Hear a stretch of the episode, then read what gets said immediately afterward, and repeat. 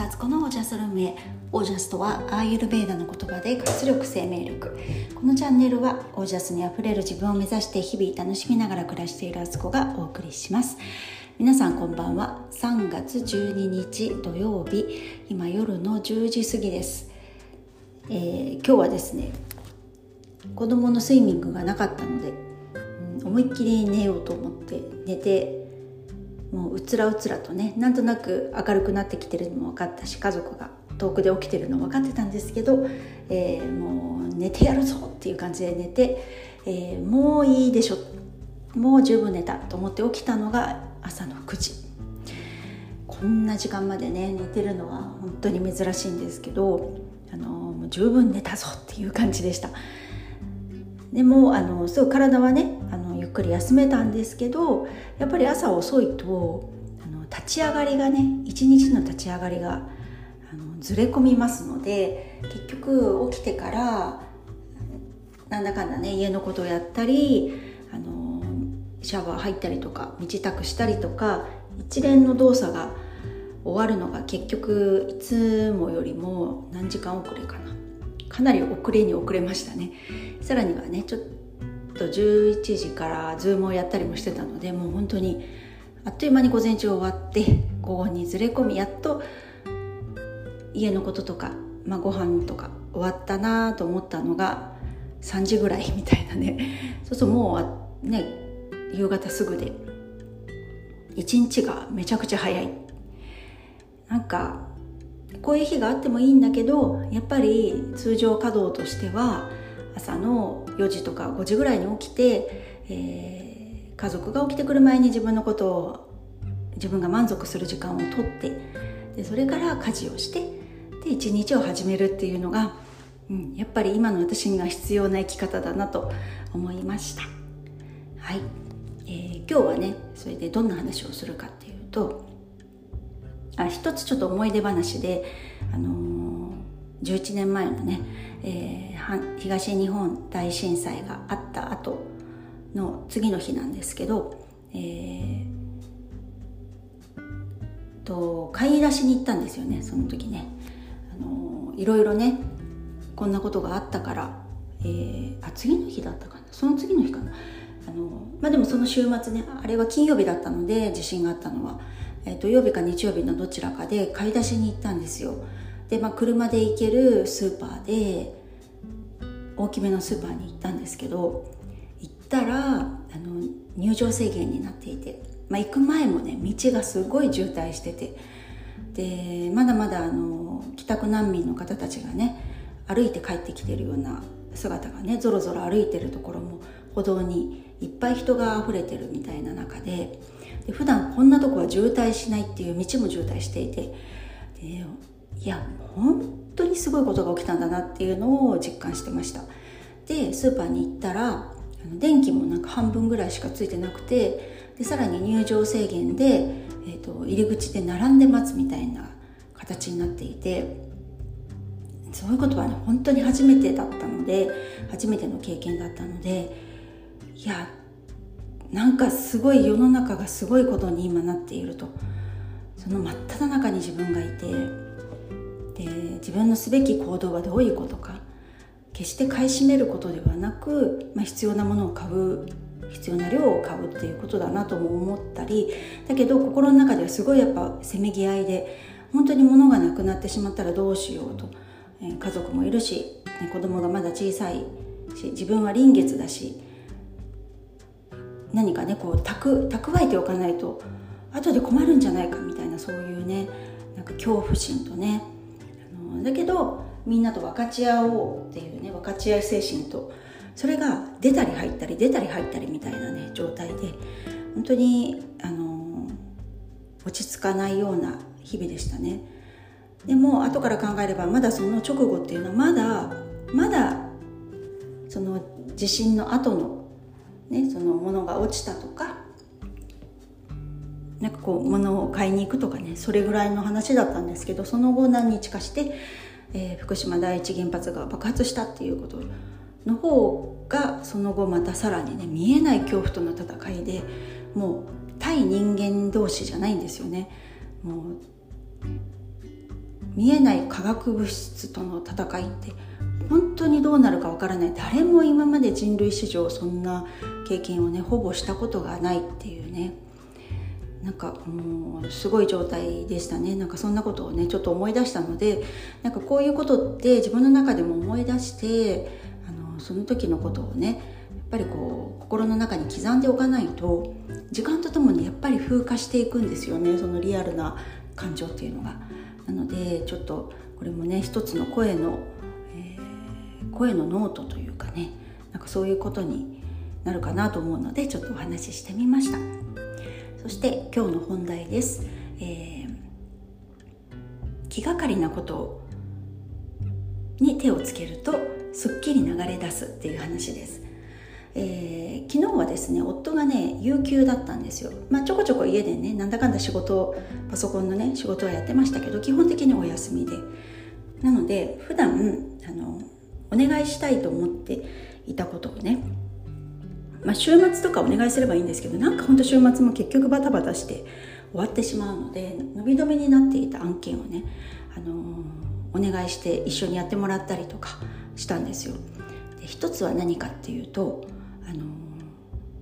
スマホの中のパスモあのスイカみたいなね電交通系の IC カードですよねあれの電子化私まだ全然やってなくてでこの間ちょっと自分で半分やりかけたんですねそしたら最後の最後であの Apple ウォレットあの iPhone 使ってるのでそっちを登録しカードを登録しなきゃいけない。でさらにはあのそのクレジットカードっていうのが家族カードだとなんか認証をしなきゃいけない。で途中でわなんかえ怖とか思って自分でやってた時にこれどうなるんだろう？どどこに何すればいいんだろうって分かんなくなって ずっと止めてた案件があったんですよ。でパスモだけはスマホに移行したのでもうその、うんと、磁気カードのパス磁気カードじゃないか。あのカードのねパスモのリアルなものはもう使えなくなっててスマホに入ってるパスモは一応使えるんだけどチャージをするために Apple ウォレットを登録しなきゃいけない。でチャージの料金がもうあと500いくらしかなくて1回2回ぐらいね。1回か。1回どこかに都内とか出かけたらもうねあのなくなっちゃう金額なので困ってたんですね。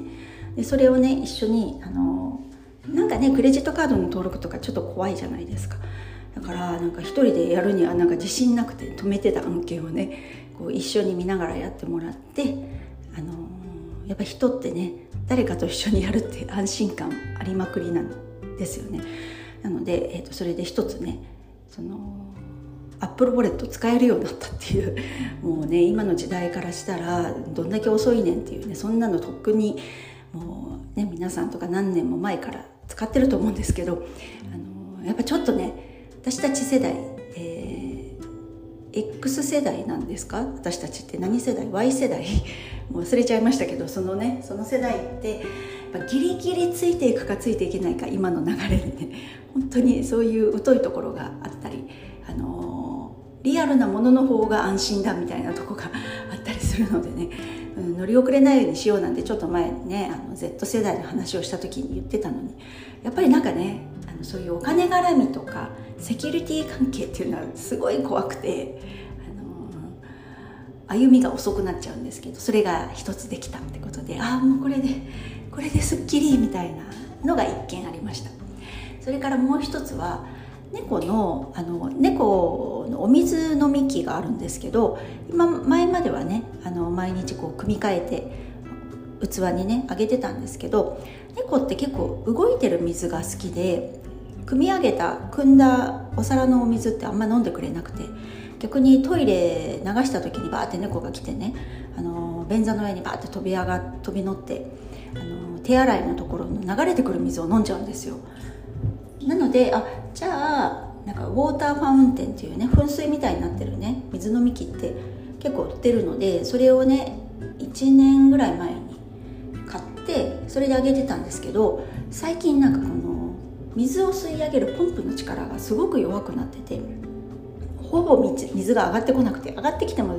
すんごいゆっくりなのであの噴水部分から出るのが1滴2滴3滴みたいな感じでしか出てこなくなっちゃって全然飲めなくなってたんですよ。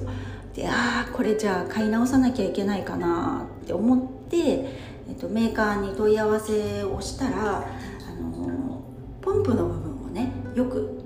毎回掃除してくださいと。で私は一応ブラシちっちゃいブラシを使ってね組み上げの口のとことかこうあのフィルター部分っぽいところをね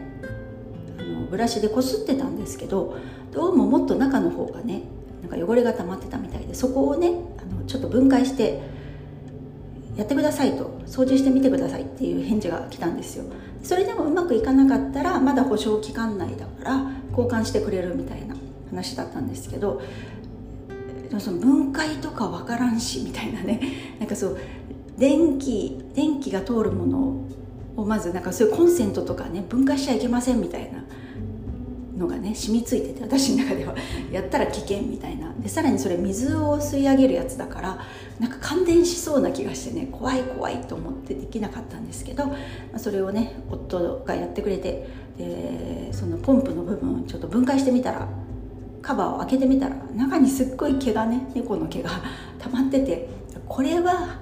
これは詰まるよねみたいな 状態だったんですよ。なのでそこの部分すごいあの汚れをきれいに取ったらものすごい勢いでポンプが復活してあの水の勢いがすごいことになりましてねあの元に戻ったっていう。すっごいすっきりしたんですよそれをやったことも。ずっとそのね猫の水を入れ替えてだましだまし使ってたのでなんかこうすっきりしないというかえいいのかなこれでいいのかなよくないよねでもよくわからないしみたいなね。変なとこですごい躊躇してて私。それがねあのそれこそ水の流れがすっきりして物事が流れるってこんなに気持ちいいことかっていうことを昨日ね2つ自分の懸念事項をねあの解消することが止まりましたね。今ね2秒ぐらい止まっちゃった。解消することができてものすごい気持ちよかったんですよ。でこれって自分の人生の中というか日常でねついついやってしまいがちなことだったり後回しにしたりなんか気になってはいるけど着手してないみたいなこと。流れが止まりますよねそうするとね。でその流れっていうのは最初はちっちゃなせき止めなんだけれどもあの日に日に日に日にそのね土のうのようなものが増えていってねそこには汚れとかねあのいらないものがたまりやすくなって、え、自分の大きな流れさえもせき止めて流れの方向さえ変えてしまうんじゃないかと思ったりしてあのたったそのねアップルウォレットの設置と猫のね噴水のポンプの問題なんですけどなんかすごく大事なことに着手したような気がしてとっても気分良くなったというお話です。皆さんもねこういうこと日々の中であったりなかったりしますか、えー、本当にねそれって自分にしかわからない感覚でなんか気持ち悪いなとかれは手をつけなきゃいけないなとかいつかやろうやろうと思っていること。でもすぐにやらなくてもまあ済んでいくようなことって往々にしてあって。それをね一回手つけるとすごく楽な気持ちになるなっていうもうこれ私何百回何千回と経験してるんですけどそういう感覚。だけどなんかそれでもやっぱりまた新しい何かしたことないこと未体験なこと苦手なこととか来ると後回しにしてしまうんですよね。でもこれからはちょっとね少しずつ意識してでさらに人生、えー、50年近く生きてくるとやっぱりもう残りの時間もね意識するわけで、まあ、折り返しに来ているのか、まあ、私は120歳生きようと思うからまだ折り返しではないけれどもまあまあ生きてきたぞぞと。それで、えっと、後半戦ね残ってる時間も、まあ、120まで生きるって意気込んでもどこでどう運命っていうのはね変わるかわからないし寿命だって自分が思ってる以上に短いかもしれないし、ね、突然のね出来事っていうのはやっぱり突然起こるものですから。だから、えー、なるべくなるべく自分のそういう重荷はねせき止めてるところは少なくして